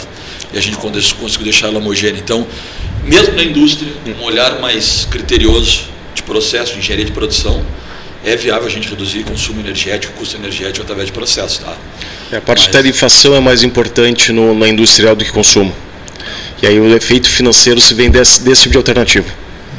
Muito interessante. Parabéns pelo trabalho. Se estabeleceu aqui uma, uma conversa boa na, no, Debate lado, é livre, né? no lado esquerdo da mesa, né? Olha aqui. É uma conversa boa entre vocês os três. Esse 13 horas, sabia? Esse 13 horas fabrica encontros. Não, não, não é fabrica coisa nenhuma. Por acaso as coisas acontecem. Como eu disse, o João Saldanha estava aqui, chegou o Guazelli, né? chegou o Guazelli, ficaram em choque, mas que isso, mas como é que eu vou te encontrar no interior do Rio Grande do Sul, Guazelli? Diz o João. Aí ficaram a tarde inteira conversando, mas não foi aqui, foi no 302 do Bom Lavoura, do- no antigo estúdio, né? no antigo estúdio. O sujeito provou que é fixado no seu time mesmo. Ele veio para cá, pegou a palavra, pediu água gelada, sentiu muito calor e resolveu botar fogo na conversa, né? Ele bota fogo na conversa. Que idade você tem? Eu tenho 39. 39. Primeira vez que visita Pelotas? É, então, eu tinha até comentado anteriormente, é, infelizmente é a primeira vez, queria ter vindo mais cedo ou, ou, em outro momento, pelo fato de ser a terra natal do meu pai, dos meus avós, então, é, infelizmente só tive nesse momento a oportunidade, que bom Por que causa do Botafogo. Por né? causa do Botafogo e também por causa do, dos meus amigos do PSC de Pelotas. Olha o, o Renato Costa, vice-presidente do PSC, que está aqui diante de mim, tomando seu chá, não está tá tomando seu chá. O Gilberto Eres, é assim? Eres, me lembro do Jerez. Olha aqui, ó. presidente municipal do PSC, que disse assim: Eu gosto muito desses 13 horas. Né? Eu estou sabendo agora. Olha aqui. Eu quero agradecer muito a presença de vocês. Respondendo o senhor Ivan Pinheiro Neves, um ex-árabe, conhece não, Ivan? Da Federação Gaúcha de Futebol e da CBF, que pergunta, lá de lá do Bom Redondo, quem é que está ao microfone, seu Cleiton? É Bernardo Santoro, do Botafogo, presidente estadual do PCC, Partido Social Cristão, membro do Diretório Nacional, cientista político e advogado, e dirigente do Botafogo, campeão brasileiro da série da série B. B. Só um esclarecimento. Eu já fui vice-presidente de finanças de Botafogo. Hoje eu sou membro do Conselho Deliberativo, mas sou da oposição. Mas não interessa, já foi. né? Aqui. Vamos, vamos simplificar, né? Eh, Ei, Fabrício? Já foi, pronto. É. Vamos evitar as rixas, já tivemos uma É, ontem, né? Vamos evitar as rixas. Né? Olha aqui só. Eu quero saudar, saudar todos vocês. Fico extremamente contente com as presenças ao vivo numa tarde escaldante. Aquele senhor, por exemplo, ele detesta ônibus, automóvel, eh, trem. Tá? Então comprou, detesta bicicleta. Detesta drone pilotado, pilotável. Comprou um cavalo. Tá? Olha aqui, ó. E sai às três da manhã de Rio Grande para chegar aqui. Quanto, quanto, a cavalgada dura quantas horas? Não, a minha égua Chiquita está lá no Colônia, lá na Santa Helena, é verdade. E o meu trabalho pastoral eu fazia a cavalo, com certeza, como também o padre. Reinaldo lá na Colônia, sim, porque agora em Rio Grande, ali no centro, não tem uma baia para mantê-la. Então ela está lá na Colônia, muito bem cuidada, já uma como- segunda cria. E o padre Reinaldo, que veio de Piratini, a Colônia Maciela a cavalo, a mais ou menos uns 60 quilômetros, para quem não tem ideia da distância. Levou uma semana viajando, posava na casa dos paroquianos, comendo, bebendo e dormindo. E eu lá na área rural de Pelotas, então no meu trabalho, fazia a minha, minha seara pastoral também. eh, e a minha égua está lá ainda, a Chiquita está lá, de saudosa. Mas a Chiquita não, não, memória. não- na 392 não, né? Não, porque é muito complicado. Eu já cavalguei quando eu fui reverendo em Bagé na década de 80. A gente fez algumas cavalgadas, inclusive em direção a Ceguá, ali Uruguai. Essas- E é né? muito perigoso cavalgar no asfalto por dois motivos. Os- O, o farol do- dos carros, dos veículos, atrapalha a visão né, do, do cavalo. E em segundo lugar, que as nuances do asfalto parecem buracos. Aí o cavalo se assusta e salta para cá e para lá. Então é um risco muito grande. Mas na área rural é melhor. Aqui na nossa área rural de Pelotas aqui é belíssima para passear. Eu saía de manhã cedinho, 5 e meia, 6 da manhã, e fazia que nem o padre Reinaldo fazia. Tomava café na casa de um, almoçava na casa do outro, ajudava a colher fumo lá no outro, jantava na casa dos outros, fazia um estudo bíblico para justificar toda a peregrinação, aí voltava na madrugada para casa. A propósito da pergunta feita, feita pelo Ivan Pinheiro Neves, meu compadre lá em Morro Redondo, tem uma área belíssima lá, é um arroio, arroio cadeia, que é arroio lindo, que é arroio lindo. Passar um fim de semana lá no batizado das meninas, fizeram oito anos. Fiquei encantado com o arroio cadeia, não, não conhecia o arroio cadeia. Mas a propósito da cobrança dele, quem é que está falando, seu Cleiton? Eu, eu, eu, fico lembrando do Cândido Norberto, jornalista Cândido Norberto, íntimo amigo meu, que dizia assim, Cleiton, em rádio, a gente tem que estar todo momento dizendo, Fabrício Ibarra está usando a palavra.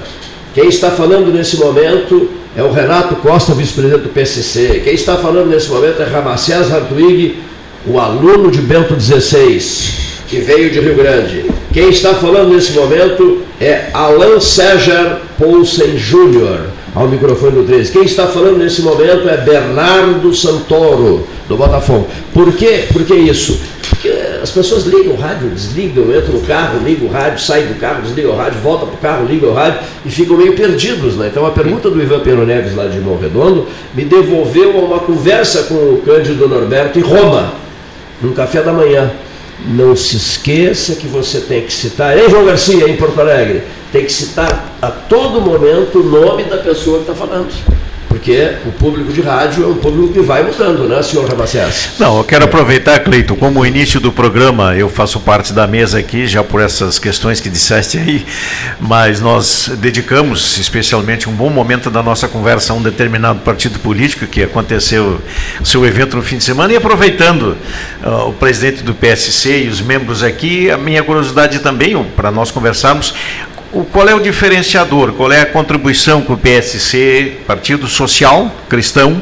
traz para a política e nesse momento da política brasileira, e tendo em vista até as eleições presidenciais do ano que vem? Perfeito. É, primeiro quero agradecer a pergunta, quero também mandar um abraço para o Ivan, que me perguntou quem eu sou. Então, quero dizer que eu sou, antes de tudo, um servo do Ivan aí, para o Ivan precisar. É, o PSC, é, ele na verdade é o único partido no Brasil que nasce a partir de princípios, valores e ética cristã, dentro eh, também o, o, o antigo PSDC, que hoje é DC, mas um partido menor, o PSDC.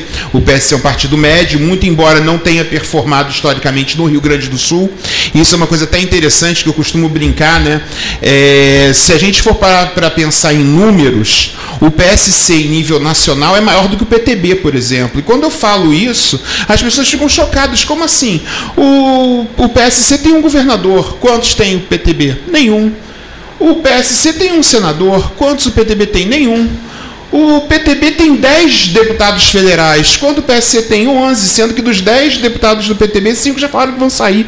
Então, se a gente for para pensar em números por números, o PSC é maior do que o PTB. Só que quando eu falo isso em nível de estado do Rio Grande do Sul, as pessoas tomam um choque. Não é possível, o PTB, o gigante PTB, a verdade é que o PTB andou diminuindo muito. E aqui no Rio Grande do Sul, até porque o PTB nasce aqui no, no, no Rio Grande do Sul, então é um partido gaúcho, né, por esse excelência. E quando eu falo que nacionalmente hoje o PTB está tão é, enfraquecido ou não está condizente com a sua história pregressa, é, a ponto do PSC, que historicamente sempre foi um partido menor que o PTB hoje, estar no mínimo no mesmo tamanho, é, isso traz, tem que trazer no mínimo uma reflexão para as pessoas é, de modo geral. Então, aqui no Rio Grande do Sul, o PSC nunca performou. Né? O PSC, como esse partido que efetivamente contribui para um pensamento conservador, de verdade, né? e aí vem um outro erro, por exemplo, do PTB, que agora assume uma, um discurso conservador, sendo que historicamente foi um partido trabalhista,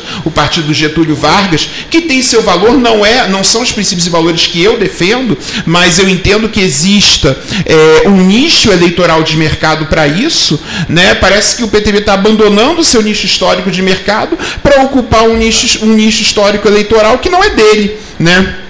E vai ter muita dificu muitas dificuldades por conta disso. O PSC não. O PSC nasce, o nome social cristão vem da doutrina social da Igreja Católica, do Rerum Novarum, do, do Papa Leão XIII da ideia de que você pode criar uma economia de mercado com fins sociais, né, que eles chamam, uh, principalmente na Alemanha, de economia social de mercado. Então você pode ter uma economia de mercado focado para resolver problemas sociais, né, é, soluções liberais para problemas sociais. Do ponto de vista comportamental, uh, o PSC é o partido genuinamente conservador do Brasil, em defesa da vida, em defesa da, da família tradicional. É, então, assim, o, tanto é que no momento em que que o presidente Bolsonaro esteve no PSC foi quando ele conseguiu é, modular esse discurso, né? É, o presidente Bolsonaro, antes de entrar no PSC, por exemplo, tinha um discurso muito mais intervencionista na economia. Ele aprende a ser mais liberal na economia no PSC, né? Talvez tivesse até aprendido um pouquinho mais. Isso é uma crítica pessoal que eu faço. Mas é, o PSC é a base do governo Bolsonaro. Nós talvez tenhamos uma defesa um pouco mais rigorosa da liberdade de, de mercado, livre mercado. É, do ponto de vista do ponto de vista conservador, aí sim ele aprendeu a afinar o discurso dele, foi no PSC. Né? Tive a oportunidade, aí eu, Bernardo, de escrever o plano de governo do, do então deputado estadual Flávio Bolsonaro à Prefeitura do Rio em 2016. Mando um abraço ao senador Flávio, se, se ele puder me ouvir. É, e a gente, na medida do possível, tentou contribuir para o Brasil. Né? Às vezes errando, às vezes acertando, mas dentro de princípios, valores e de uma, e de uma visão ética de mundo muito é, específica e muito arraigada, que é a ideia de implementar princípios cristãos na economia, na política e no social, valorizando também é, na questão social a importância da solidariedade, principalmente da solidariedade individual, é, criando é, o uso de mecanismos de mercado para resolver problemas sociais. Então, nós temos uma visão social, como temos uma visão econômica muito específica, e uma, e uma visão de gestão pública muito focada na desburocratização. Na verdade, quem retoma a discussão de desburocratização no Brasil é o PSC.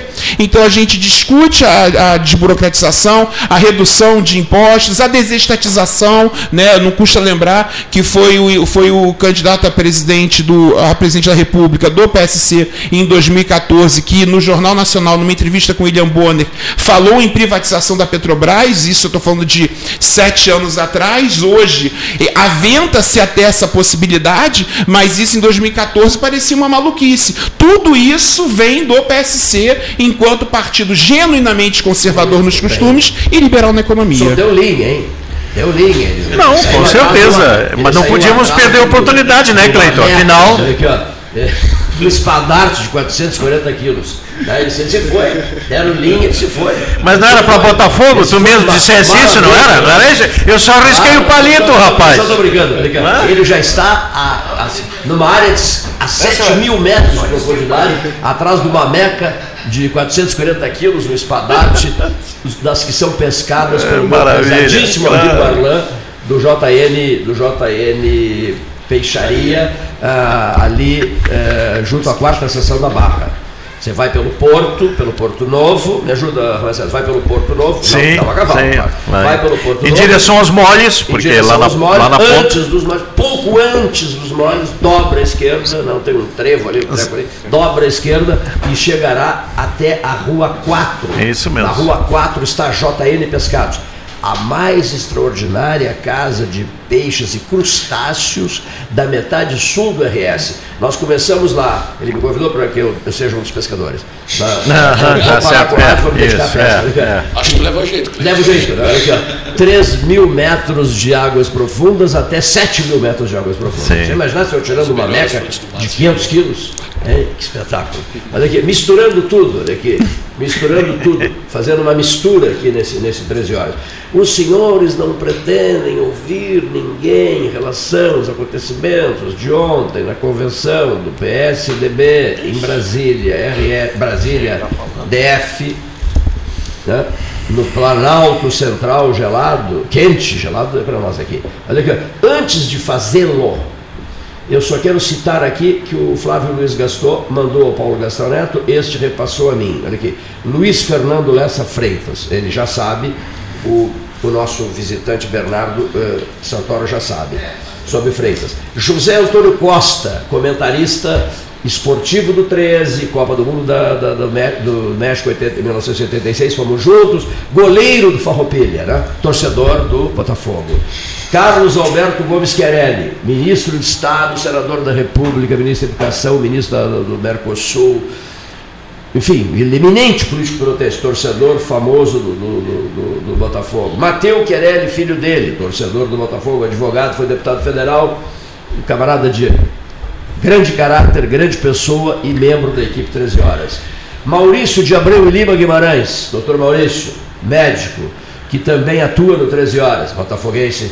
José Ricardo Castro, coluna Espeto Corrido Diário Popular, botafoguense. Volei Castro, uma das grandes vozes do rádio de todos os tempos, botafoguense nos quatro costados. Volei Castro, narrador de futebol. Paulinho Moreira, Paulo de Souza e Silva Moreira, Postos Paulo Moreira. O, já foi os Postos Paulo Moreira? Não, tem, não, que, tem, mas tem que conhecer os Postos Paulo Moreira e os bolos da Dona Vera Lages. Lá é uma geladeira, uma maravilha o ambiente lá, café, café maravilhoso, bolinhos, pães de queijo inesquecíveis e tal. E a família botafoguense lá, Paulo Moreira. Luiz Carlos Queiroz, Cal, ex-goleiro do Botafogo, sabia? Uau. Cal, ex-goleiro do Botafogo, mora em Pelotas, é meu amigo pessoal, e eu vou tentar achar o Cal agora para ele dar uma provadinha contigo. O Cleito, já que o assunto é Botafogo. E o Gaston, né? E o Gaston, claro. É, é, com essa pleiade aí tão magnífica de pessoas, a minha pergunta é direto: tu és o tesoureiro do, do time? Do... Não, já fui, 2015 e 16. E tu disseste no início aqui do programa que o Botafogo tem uma dívida de um milhão bilhão um com bilhão. B de bola. Pois é. E aí a minha pergunta agora então do time de futebol que eu não entendo e não entendo realmente nada de, desse futebol. Como que tu ou o Botafogo vocês pretendem resolver esta dívida que para mim é uma coisa meio impensável, mas como tu mesmo disseste, como é que vão resolver isso? Bem, primeiro eu quero agradecer a, a lista dada aí pelo, Sim, pelo nosso líder, porque eu estou vendo que eu estou muito bem acompanhado por grandes personalidades aqui, não só de Pelotas, mas do nosso Rio Grande do Sul como um todo. Nesse caso, eu divirjo um pouco da solução em relação à atual diretoria. Na minha opinião, o Botafogo tinha que encerrar esse CNPJ, tá? É, declarar a falência mesmo, criar uma massa falida, vender a marca do Botafogo para um novo CNPJ, para novos investidores, sendo uma nova, uma nova companhia, mas que comprasse o histórico do clube, né?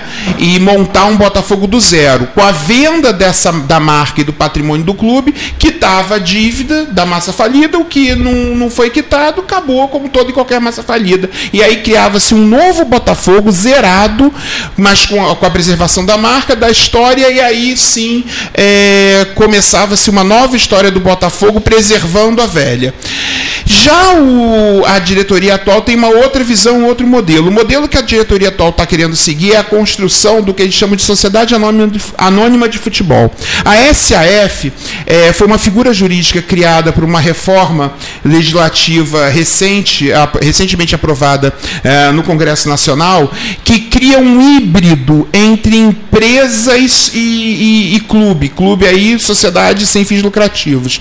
E aí o clube teria um pedaço dessa sociedade anônima de futebol, o, a empresa teria a maior parte, essa sociedade anônima de futebol funcionaria até certo ponto como uma, como uma SPE, ela, ela, ela o tempo de funcionamento dessa SPE, né, dessa sociedade de propósito específico, seria de 35 anos, aí nesses 35 anos, supostamente, o controle acionário e, de gestão financeira seria da empresa, que tocaria o clube ao fim dos 35 anos, com essa sociedade pagando um pedacinho do, da sua receita líquida por mês para o clube para amortizar a dívida antiga, e ao final dos 35 anos voltaria o, a marca para o clube de futebol para que, se assim quisesse, fizesse uma nova SAF.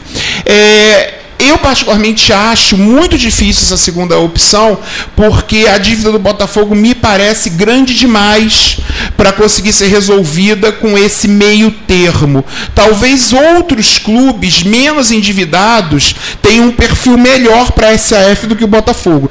Eu sou favorável a uma solução mais extrema que foi a dada por mim, que é uma solução que machuca mais o torcedor, porque você encerra um CNPJ histórico, mas, por outro lado, resolve definitivamente o problema. E eu sou daquelas pessoas que prefere um fim horroroso do que um horror sem fim. Então, é, eu ficaria com a primeira opção, mas a, a decisão da diretoria hoje é buscar essa segunda opção para fins de resolução desse problema. Uh, sabe de alguma situação que já houve uma dessas Uh, vamos lá, a minha opção, que é a opção 1, que é encerrar CNPJ criar novo, não tem no Brasil uma, uma, um exemplo, mas em nível, em nível estrangeiro tem. O Rangers da Escócia, que é o maior clube da Escócia, fez isso, Fiorentina na Itália, Napoli na Itália, então nós temos alguns, é, alguns exemplos dessa primeira opção mais radical, que funcionaram, doeu um pouco, mas os clubes se reergueram com uma maior estabilidade Nessa segunda opção, nós não temos ainda, porque a lei não tem seis meses de, de aprovada. Então, na verdade, é um meio que um mistério, né? Se, a gente, se vai ser possível de ser feito ou não. Mas ela foi desenhada exatamente para tentar acomodar esses clubes históricos brasileiros, preservando a característica de clube social, que é a característica histórica desses clubes. Então, é, quanto a essa segunda questão, realmente está uma interrogação por ser novo. O Botafogo está navegando nessa, nessa, nesses mares nunca antes navegados. O Cruzeiro também já está buscando isso. Cruzeiro, mas, de Minas, então, é, também está tentando fazer isso. Inclusive, contrataram a XP, que é uma das maiores empresas financeiras do Brasil, para suportar esse e fazer a modelagem desse, desse SAF, tanto para Cruzeiro quanto para Botafogo. Se vai funcionar ou não, só o tempo dirá. Muito bem. Ele é bom de microfone, hein, hein Fabrício? Mas, mas, deixa, mas deixa eu devolver os números, então, as perguntas de números desse perfil de um bilhão de dívida, como é que está distribuído esse, esses valores? Que, quem então, são os devedores? É basicamente um terço, um terço, um terço. Um, ter, um terço não, vamos lá. É, 30, 30, 40. 30% dívidas cíveis, 30% dívidas trabalhistas, 40% dívidas fiscais. Né? As dívidas fiscais, elas supostamente estão equalizadas pelo Profut, que foi um programa que o governo criou há alguns anos atrás para que os, gran os grandes clubes devedores aderissem e aí haveria uma, um parcelamento em 20 anos, é, mas dentro de um teto, e aquilo que excedesse o teto ia sendo acumulado para que daqui a 20 anos, quando é, chegasse nesse termo desse, desse processo, aí o clube teria que se estruturar e, e juntar reserva para poder quitar essa, esse, esse diferencial. Na minha época de, de vice-presidente de finanças do Botafogo, é, esse pagamento mensal era de 1,5 milhões de reais né, mês. É, hoje eu sei que ele está bem, a bem mais do que 2 milhões, mas eu teria que dar uma olhada para ver. Isso machuca muito o fluxo de caixa do Botafogo, mas ou é isso ou são penhoras constantes e intermináveis da Fazenda Pública. Então é, tem que ser feito, não tem jeito. Ah, as dívidas fiscais, as dívidas trabalhistas e cíveis, elas já estão no modelo SAF, já estão nessa nova lei, mesmo o Botafogo não tendo construído ainda a sua sociedade anônima de futebol, é, o, o jurídico do Botafogo conseguiu criar lá um argumento para que alguns benefícios da nova lei, que a princípio deveriam ser aplicados só para esse novo modelo, já fossem aplicados para o modelo antigo, que é uma concentração é, dessas dívidas é, cíveis e trabalhistas num único processo, também com essa mesma lógica de pagar um pouquinho por mês. Um né? ouvinte, um ouvinte que, inclusive, é um sujeito divertidíssimo e tal, e botafoguense, disse assim: para um pouquinho, não daria para juntar tudo isso, essa papelada toda, né? juntar tudo isso e botar fogo. Na verdade, essa é a minha primeira opção, é o que eu estou defendendo. Né? Era pegar tudo, juntar tudo e tacar fogo. Será essa dívida? Mas ele respondeu essa questão muito bem na opinião dele. Na verdade, essa é a minha opinião. Acho que deve tacar fogo. Olha aí, o clube é campeão, Fabrício, campeão brasileiro de futebol do, do, do, Série B. E você só fala em dinheiro e papel, e dívida, dívida. e não sei o quê. Mas é porque nossos convidados estão botando fogo aqui, ó. Eles não é minha, não. Mas eu vou pedir nesse momento ao Alan Poulsen Júnior que diga assim, li sete mensagens dizendo assim, eu tenho uma padaria. O outro, eu tenho uma pequena empresa. O outro, eu cuido de bebidas. Estou sempre comprando bebida, mais cerveja do que qualquer outra coisa. Olha aqui, ó. E aí o outro tem uma fábrica de gelo, uma pequena fábrica de gelo. Eu quero, eu quero ouvir mais. Eu quero ouvir mais. Eu quero diminuir custos. Eu estou em transe. Eu, sou, eu estou apavorado. O que, que eu faço? Me aconselhem, me ajudem, por favor. Aí aquele senhor lá da ponta, né? Não é inimigo aquele cara ali, ó ele levanta o braço e fica para me mostrar o relógio novo dele. Olha lá, olha lá. É para mostrar o relógio, não entendi porque que ele fica mostrando o relógio novo, novo dele. Olha aqui. Prezadíssimo Alan, é contigo. Um, então, eu imagino que tu vai deixar teu telefone e contato, né? Antes de mais nada. Chamar de brasa, primeiro ponto, né? Mas olhando dentro de casa. É, eu acho que volta então a fazer um resumo, um fechamento que a gente falou hoje, né? É, olhar para dentro de casa, com atenção, fazer o clube da luta, identificar as principais cargas, quem está consumindo a energia elétrica dele. Então, esse aí fábrica de gelo. Tchê, é o compressor, tem que olhar para o compressor dele, tem que olhar para a câmara fria dele. Não é ficar incomodando o funcionário dele com um carregador de celular na tomada. Tchê, esquece. Isso é uma bobagem. É uma bobagem, esquece a bobagem. Vamos olhar onde está o dinheiro. É uma bobagem. Onde está gastando dinheiro que quer câmara fria, por exemplo. Então, a primeira coisa é olhar para dentro de casa, ver onde está consumindo, quais são as principais cargas e atuar em cima delas. Uh, com esse custo tarifário, sai de 85 centavos para 1,20 kWh. Gente, vale a pena o retrofit, vale a pena trocar equipamento. Se a gente tinha um payback aí de 6 anos, 5 anos, se eu quase duplico a tarifa de energia num, num prazo de 4 anos, tende-se a gente pensar num, num, payback mais curto.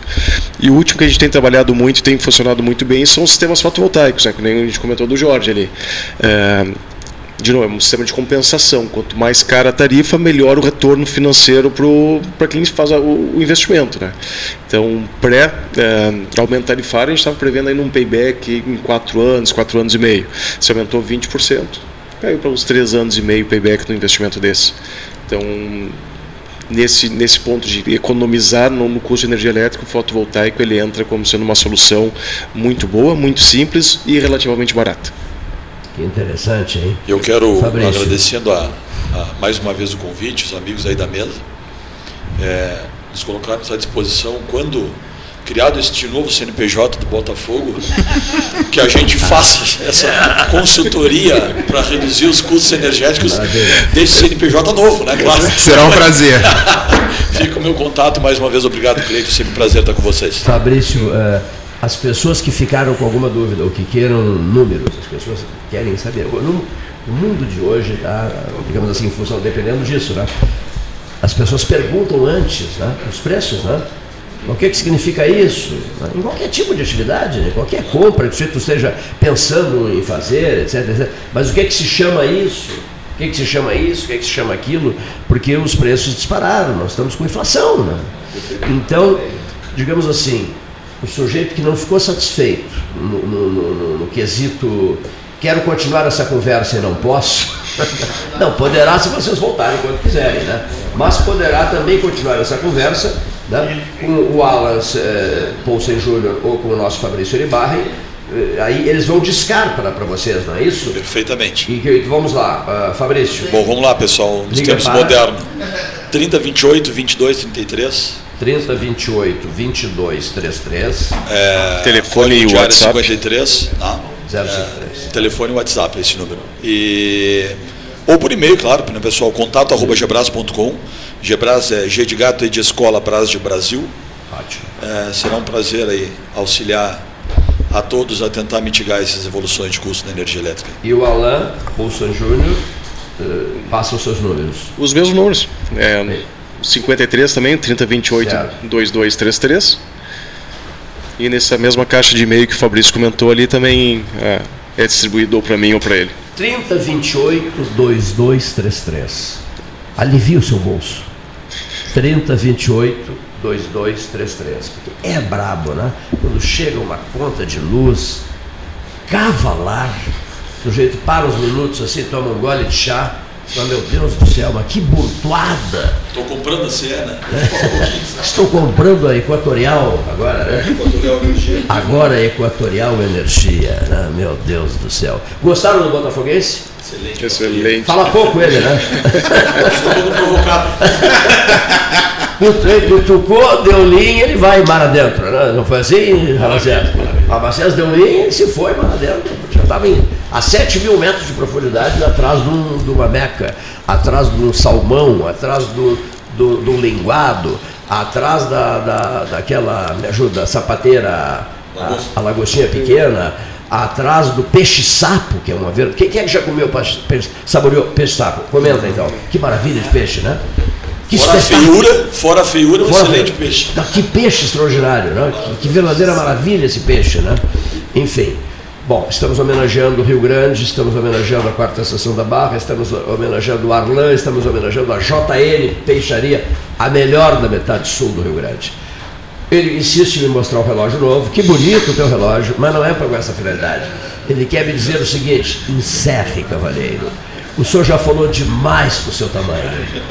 Boa tarde, senhoras e senhores ouvintes.